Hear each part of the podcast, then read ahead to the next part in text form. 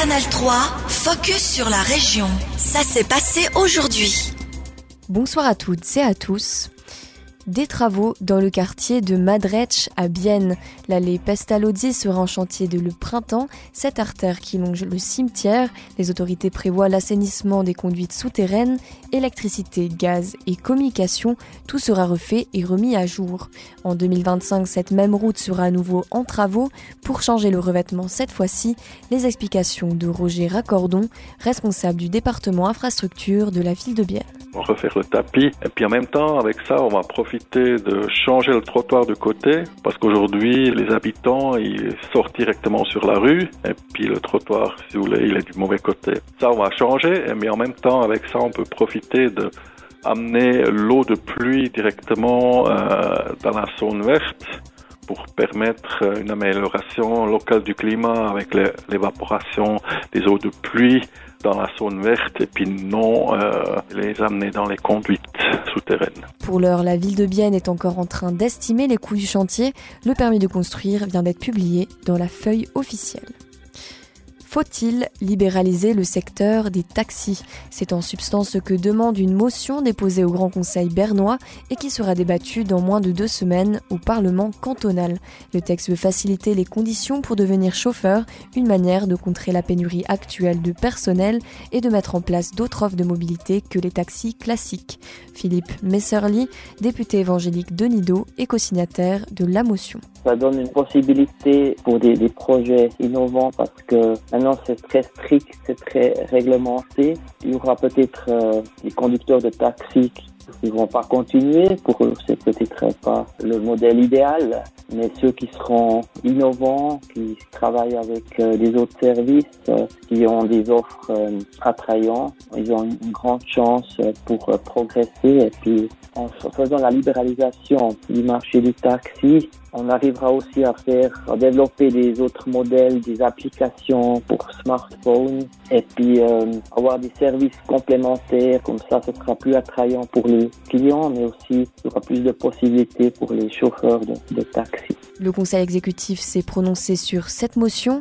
Il propose au Grand Conseil de l'accepter, mais sous forme de postulat, afin d'étudier la question de la libéralisation du secteur des taxis. Une nouvelle offre à la place de la carte journalière commune dès 2024. Une solution numérique sera introduite dans toute la Suisse. Elle s'inspire de la carte journalière dégriffée déjà connue dans les transports publics. Son prix sera variable selon le principe plus on achète tôt, moins c'est cher. Cette offre sera disponible pour la première comme pour la deuxième classe avec ou sans abonnement demi-tarif sur papier ou sur mobile. Elle bénéficiera autant aux communes qu'à leurs habitants d'après le secrétaire général de la mairie de la ville de Bienne, Gérard Wettstein. C'est une bonne chose, puisqu'à l'avenir, les villes n'auront plus à assumer des risques financiers, puisque seul ce qui a été euh, acheté sera facturé. C'est bien plus facile pour nous, c'est bien pour les, pour les habitants et les habitantes de, de la ville. Ils peuvent euh, acheter ça par euh, email. Hein. Après, ils reçoivent un e-ticket, comme on dit, ou bien aussi euh, ils peuvent aussi montrer leur, euh, leur carte sur leur euh, portable. Hein mais ils peuvent aussi l'acheter auprès d'un guichet. La demande des actuelles cartes journalières reste haute en ville de Bienne, mais cette offre s'avérait déficitaire dans certaines localités, la faute notamment à la concurrence des billets dégriffés numériques. Alors le nouveau concept a de quoi convaincre certaines communes qui ne proposaient pas ou plus la carte journalière, comme celle des Villars-Macolin. La mairesse Madeleine Deckert réfléchit déjà à proposer cette nouvelle offre aux habitants. Pour le moment, il y avait quelques personnes euh, qui étaient euh, intéressées euh, de cette offre, mais je pense si on prend ça dans nos prestations qu'on offre à la population, il faudra aussi faire une bonne communication et puis mettre dans nos bulletins, etc., pour que tout le monde sait que c'est possible. On peut acheter ces cartes journalières à la commune. Dès 2024, seuls les guichets des communes et des villes pourront vendre cette nouvelle carte. Celle-ci pourra être imprimée ou envoyée par email. Fly Girls, les voix féminines du hip-hop en Suisse. C'est le titre d'un documentaire de 50 minutes réalisé par le biennois Julien Grinda.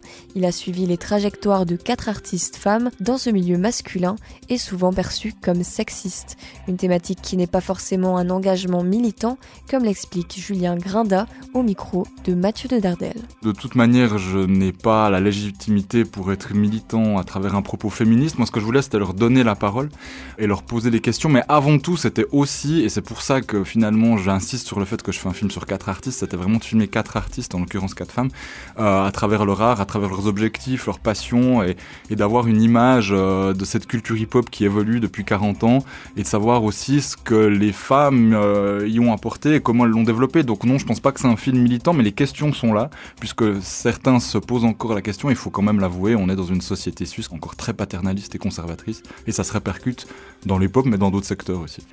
Suivez justement, euh, comme vous l'avez dit, quatre artistes féminines de trois disciplines euh, du hip-hop euh, différentes. Il y a le rap avec Catégorique, il y a le DJing avec DJ Cosmo, le break avec Zoé, et il y a aussi la, performeuse chanteuse Baby Volcano.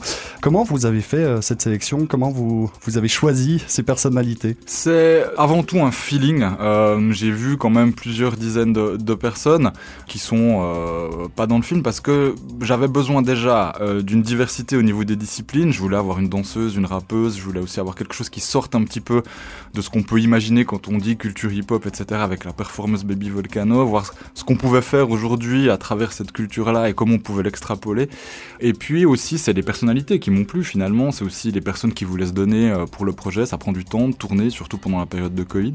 Donc voilà, c'était des coups de cœur, c'était des personnalités, c'était les disciplines et tout ça fait que j'ai choisi ces quatre personnages. C'était un extrait de Julien Grinda, réalisateur du film Fly Girls, les voix féminines du hip-hop en Suisse. Le documentaire est projeté en avant-première ce vendredi au cinéma Lido à Bienne. Il sera ensuite diffusé sur rts.ch dès le 8 mars dans le cadre de la journée des droits des femmes. Retrouvez notre interview complète sur ajour.ch. Canal 3, focus sur la région. Aussi disponible en podcast sur Spotify et Apple Podcast.